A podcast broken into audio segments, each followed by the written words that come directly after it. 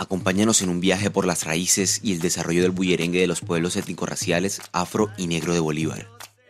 Bullerengue Ambulante es el podcast sobre bullerengue como expresión cultural y musical que cohesiona la tradición oral, la historia y la afrocolombianidad en la región caribe. Este programa es producido por Carolina Colpas, Yuslevis Núñez y José Estupiñán, con la narración de este su servidor, Eddie Stoff. Bullerengue Ambulante, cantos y lamentos de las matronas del Caribe, una serie podcast sobre periodismo cultural. Capítulo 3. Tras los pasos de los bullerengueros ambulantes.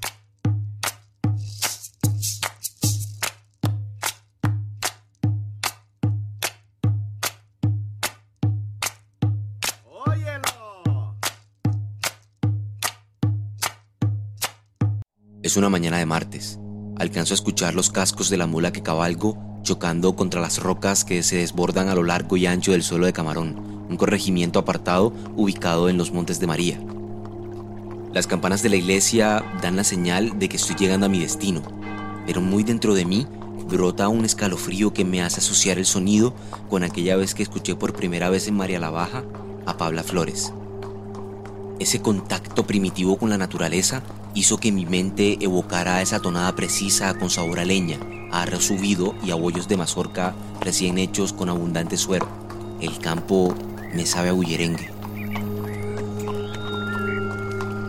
En el campo se han labrado los más grandes éxitos culturales y musicales de este género, y hasta ahora han sido las mujeres rurales, las matronas del Caribe, las responsables de mantener con vida este rito de tambores y cantos. En este capítulo se piensa en el campo como el punto de partida de las travesías de los bullerengueros ambulantes, esas figuras ancestrales que portan la identidad cultural bullerenguera y que se han encargado de distribuirla a regiones vecinas. Hoy tenemos la participación de Alexander Robles Torres, quien lleva 10 años desempeñándose como gestor cultural y director de la Red Bullerenguera de Cartagena. Él nos contará los procesos de migración cultural que históricamente ha dado el bullerengue. Demos inicio a este capítulo. Mi nombre es Alexander Robles Torres, soy historiador, eh, instructor de danzas, coreógrafo, eh, gestor cultural también de la ciudad de Cartagena y impulsor actual del bullerengue. Eh, tengo aproximadamente más de 15 años en toda la creación cultural, en la gestión cultural, en el baile, en la danza. Y tengo aproximadamente 10 años como bullerenguero.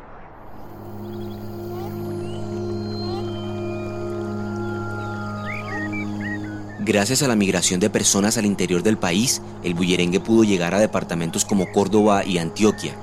Según el investigador, con estos viajes se transformaron las formas de hacer y de sentir el bullerengue. Cartagena fue el primer puerto negrero que había aquí en Sudamérica y por ende eh, muchos de, los legados culturales afro entraron por aquí, no solamente una mano de obra negrera, eh, negra que era muy fuerte y resistente a varias actividades, eh, el campo, la cosecha, etcétera, sino que también con ellos vino, tuvo sus legados culturales y todos sus imaginarios. Y aquí comenzaron a desarrollarse bastante este ritmo musical viaja, viaja a distintos lugares por distintos puntos, eh, musical, eh, familiares, eh, poblacional, sociocultural, de desplazamiento, de migraciones, todos estos factores influyen mucho a que este aire musical, que es el, el este baile cantado, migre a distintos lugares y se pueda asentar y se acoja como, parte propia de su identidad. Eh, llegaron a, un municipio conocido como Puerto Escondido y de ahí comenzaron a asentarse porque vieron que era una tierra muy fértil y eh, con gran potencial para la pesca. De ahí se desarrolla, bueno, o comienza a darse inicio lo que es el bullerengue en toda la parte de Córdoba, pero también desde los palenques que tenemos aquí y también desde la misma zona de, de Abarú, de la nuestra zona de Isla, también tendieron no solamente a bajar, sino también a subir en el mapa geográfico. Y fueron a lugares como lo que es la zona del Urabá. Y en la zona del Urabá llegaron a lugares como San Juan de Urabá, como Nepoclí, como Apartado, ¿verdad? como Atandí. Y de ahí también este bullerín comenzó a expandirse. Tengamos en cuenta que en Urabá eh, también se, tiene, se tiene cerca mucho lo que es la zona del Pacífico. Y este bullerengue no solamente eh, va a coger cierta identidad indígena, como ya te lo mencionaba en, el Urabá, sino que también va a tener eh, un legado también pacífico.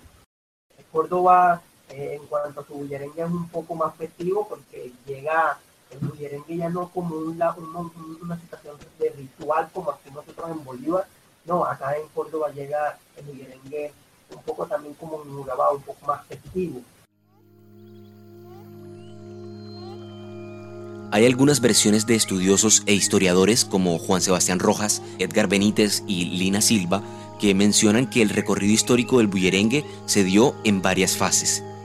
En los años 1800, el baile cantado llega a la zona del Urabá antioqueño debido a que era una escala obligatoria para el comercio proveniente de Cartagena y que entraba, por supuesto, por el río Atrato, pero en el siglo XX la industria y la explotación de monocultivos como la quina, la tagua, el caucho y el plátano hicieron que familias de la ruralidad bolivarense se desplazaran hacia el sur del país en busca de tierras para cultivar y con la migración a esos nuevos lugares llevaron consigo las tradiciones, expresiones y saberes culturales del bullerengue.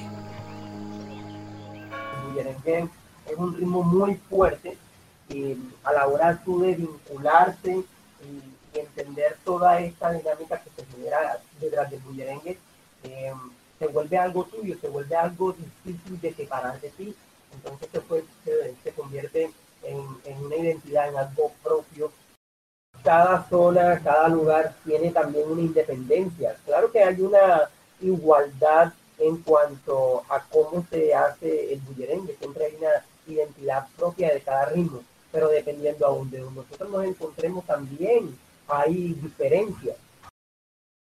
Tiene una connotación distinta de, dependiendo la zona o la región donde se encuentre.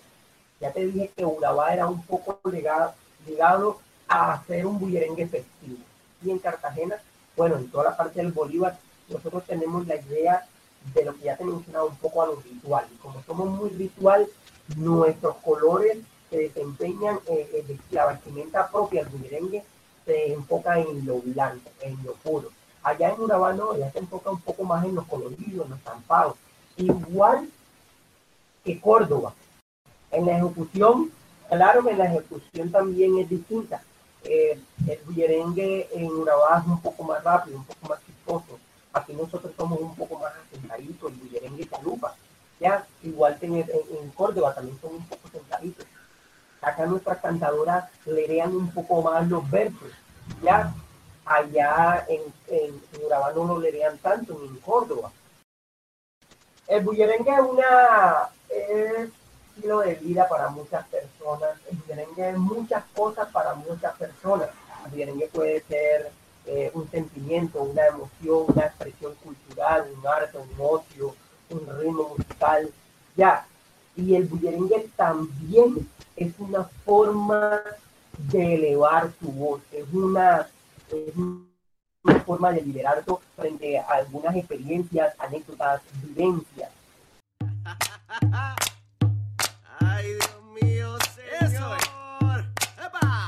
En Colombia, una de las principales razones por las que las familias han migrado se relaciona con los dolorosos episodios del conflicto armado.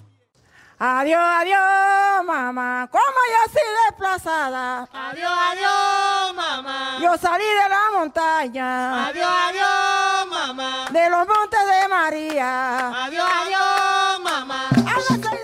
Escuchar a cantadoras como Seferina Vánquez entonar sobre el sentimiento que produce dejar todo atrás a causa de la guerra solo deja un profundo silencio.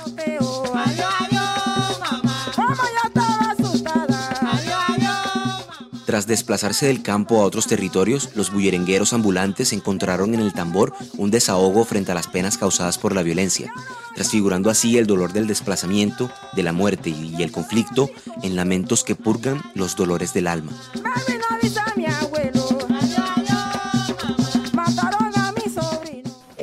estas temáticas del conflicto armada, el bullerengue las toma y las convierte en canción. Hay una canción que se llama Salir de la montaña eh, de Seferina Banquet y habla un poco de, cuando ella sale de, su municipio Huamanga porque salió desplazada porque la guerrilla estuvo allá y la desplazó. Y el presidente Uribe. Y también con. Bueno, los tambores tienen una importancia en todo nuestro folclore. Y para el bullerengue no es la excepción. El tambor en el bullerengue es un todo. Es un todo, al igual que para muchos ritmos. Recuerda que el, tambor es un ser, es un, es un ser vivo a la final. El tambor es un ser místico, místico, que tiene una magia propia. Y el bullerengue gira alrededor de eso el bullerengue inicialmente no solamente o principalmente es el baile, no, principalmente es la musicalidad, es crear la música. Él es el que desarrolla todo el discurso musical para que la cantadora se apegue a ella y pueda expresar con su voz toda la magia o todo lo que quiere expresar. Y todos los colombianos. Hay algo que no se puede dejar de lado y es que desde hace unas décadas el bullerengue se ha vuelto visible a nivel local, nacional e internacional. Recuerdo la ocasión en que no hace más de un año se celebraba en el centro histórico de Cartagena la Noche de Candela del Reinado Popular. En el evento, mientras que las candidatas desfilaban por la pasarela, las voces de cantadoras acompañaban la muestra de la belleza local. En este capítulo también hablamos de tránsito, de un tránsito permanente que se ha desarrollado en relación con estas músicas tradicionalmente caribeñas hacia espacios cada vez más sólidos en la escena cultural y musical colombiana.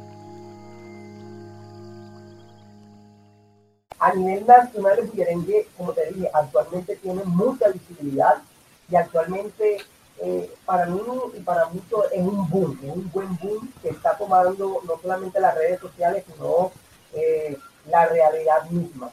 En Bogotá se hace bullerengue hay grupos importantes en Bogotá que hacen bullerengue como Negra, ya, Negra, o como La Rueda de Bogotá que hace bullerengue, Antioquia hace bullerengue, Córdoba hace bullerengue, hay bullerengue en Cincelejo con un grupo que se llama eh, eh, Pie de Tambor, Cartagena tiene bullerengue, Barranquilla tiene bullerengue.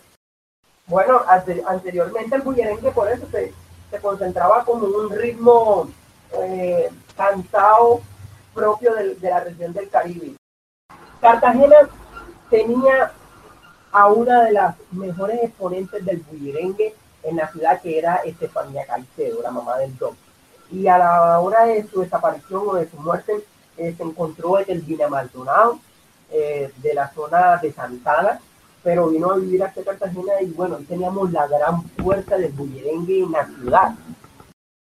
Nuestras tradiciones siempre hay que preservarlas. Eh, sé que el pasado es, un, es una cuestión que, se hay, que hay que estudiar, hay que entenderlo para no repetir situaciones, pero también para entendernos un poco de quiénes somos y para dónde vamos. Cada zona tiene una independencia. El bullerengue cambia, pero siempre tiene identidad propia. Me quedo con esa frase, con las palabras que me recuerdan a los bullerengueros ambulantes. Hoy, el bullerengue continúa extendiéndose e instalándose en nuevos territorios, y mientras el auge de su popularidad está en ascenso, merece ser recordado y preservarlo para mantenerlo vivo en la memoria de las generaciones venideras.